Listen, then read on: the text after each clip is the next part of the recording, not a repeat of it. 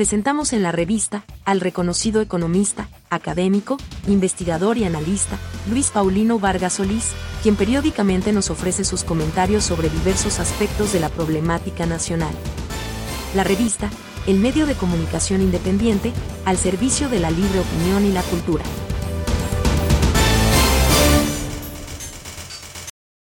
Hola, les saluda Luis Paulino Vargas Solís y enseguida voy compartirles un escrito que he titulado El zaparrancho Cindy. Lo único que toda esta ruidosa trifulca ha dejado en claro es que se rompió el consenso de élites alrededor del proyecto neoliberal.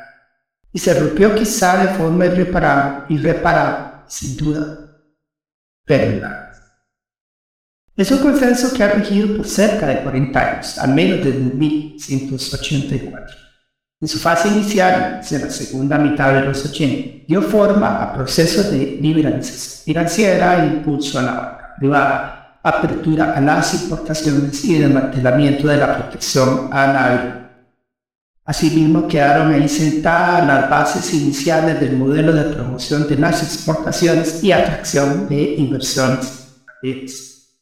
Al avanzar los 90 se impuso una total desregulación de los movimientos de capitales y se consolidó la apertura comercial mediante la adhesión al GATT y luego a la Organización Mundial de Comercio, OMC. Hubo avances en la liberalización financiera, pero no tanto como deseaban, aunque la llamada Ley de Protección al Trabajador me metió el caballo de Troya de los regímenes de pensiones privados, carácter obligatorio. A partir de la llegada de Intel en 1997, el modelo dio un salto adelante. La atracción de corporaciones transnacionales pasó a ser su núcleo central.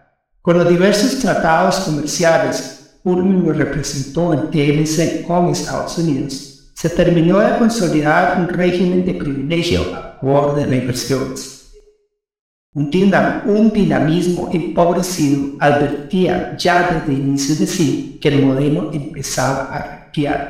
Y el auge especulativo del 6-7 enmascaró el problema, pero el impacto de la crisis mundial en 2009 lo desnudó al completo.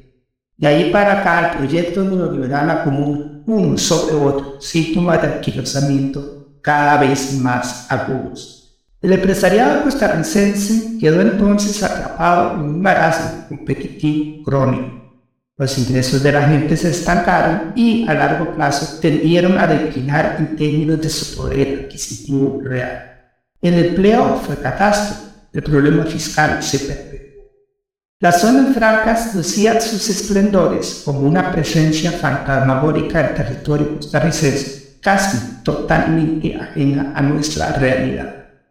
Las condiciones de vida de la gente de a pie tendió a deteriorarse, la paz social cada día más y más tensionada, y el sistema político y la propia democracia entraban en el territorio minado de la desconfianza, la deslegitimación. La falla principal de ese proyecto de desarrollo se ubica en el hecho de que en realidad no existe un proyecto o, al resumo, está solo una caricatura del proyecto la cosa se resume en un puñado de tratados comerciales, un paquete de privilegios fiscales a favor, a favor de las zonas francas y un sistema financiero que ha sido colocado bajo la disciplina de la rentabilidad inmediata, lo que ha propiciado ineficiencia y rentismo, aunque mucho más, usted decirlo, en la banca privada que en la banca Siempre ha sido una pieza de ese engranaje y en tanto tal siempre ha sido parte de ese estado paralelo creado durante, creado durante los últimos 35, 40 años mediante la terciarización, o sea, la privatización de hecho de servicios públicos, de infraestructura pública y hasta de... Ya dije, es hacia 1997-98 cuando se da el viraje definitivo que prioriza las políticas de atracción de corporaciones transnacionales, utilizando como principal arma propagandística las concesiones fiscales de la zona franca. El Estado costarricense capitula a favor de una entidad privada, precisamente sí, y deja en manos de esta de ese Comex y Procomer, entidades públicas subordinadas al capital privado, se limitan a cumplir una función de complementación del trabajo de sí. Silvia ha sido exitosa de acuerdo con los cometidos que le fueron delegados. Si se trataba de publicitar la mar Costa Rica y seducir nacionales, sin duda lo hizo muy bien. O sea, dentro de los límites del modelo, lo observó. El problema es que esos límites del modelo son sumamente estrechos. Ya era bien una caricatura modelo antes que un verdadero proyecto de desarrollo. Ya son muchos los años en que venimos transitando por ese camino. Pero bueno que algunas personas y empresas han encontrado ahí una solución. Pero hasta en el mejor de los casos son soluciones de tremendamente injustas. Los datos son contundentes y no dejan lugar a no solo el empleo es escenario de desastre, sino que además está cruzado por múltiples iniquidades por género y edad. No solo las regiones periféricas han sido condenadas a un rezago perpetuo, sino que el centro del país, donde se concentra la actividad económica, está fracturado por expresiones de desigualdad y marginalidad que han desatado una espiral descontrolada de independencia. Con la crisis, el consenso de élites que con grilletes mantenía amarrado este modelo tendió a debilitarse con el segundo gobierno PAC, desde Carlos Alvarado, quedó un tris de colapso.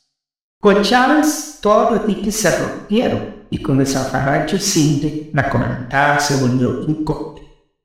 Detrás de Chávez se apuestan sectores del poder económico dispuestos a guiarse a golpes y machetazos con otros sectores poderosos, quizá de más tradición y aburrido, pero igualmente aburrido.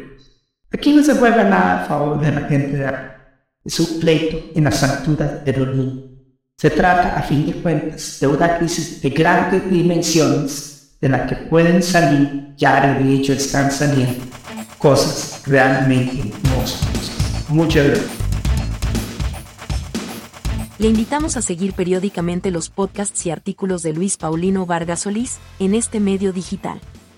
Puede encontrarnos en las principales plataformas de redes sociales, como la revista CR, el medio digital independiente para la opinión, el análisis, la información de actualidad y la cultura.